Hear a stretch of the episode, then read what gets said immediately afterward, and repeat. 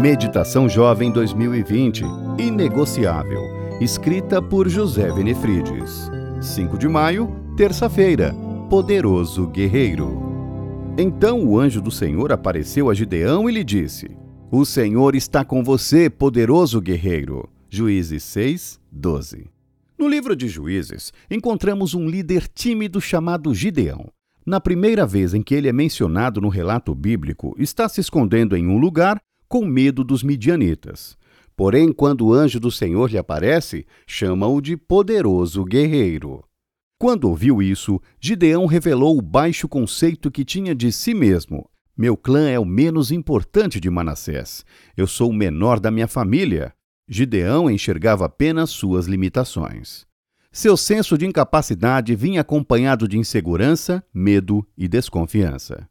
Gideão não se via como poderoso nem como guerreiro, mas o Senhor enxergava isso. A maneira como lidamos com nossas limitações faz com que muitos de nós desperdicemos oportunidades.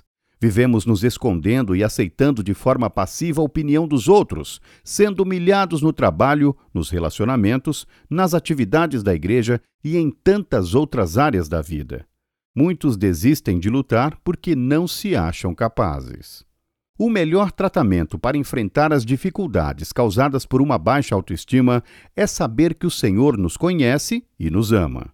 Precisamos lembrar que Ele está desenvolvendo um plano exclusivo para a nossa vida.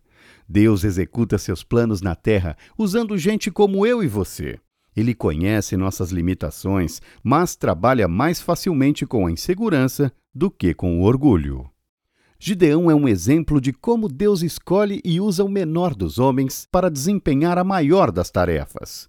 Deus usa as pessoas por mais inseguras que sejam. A grandeza de Gideão não estava em sua força física nem em sua autoconfiança. Ele se destacou na história não por ser um grande homem, mas por ter um grande Deus. A única maneira de ter uma perspectiva correta de nossas limitações é conhecer o Deus que nos comissiona. Deus é capaz de transformar os fracos, os tímidos e os inseguros para dar grandes vitórias a seu povo. Ele fará por você o mesmo que fez com Gideão.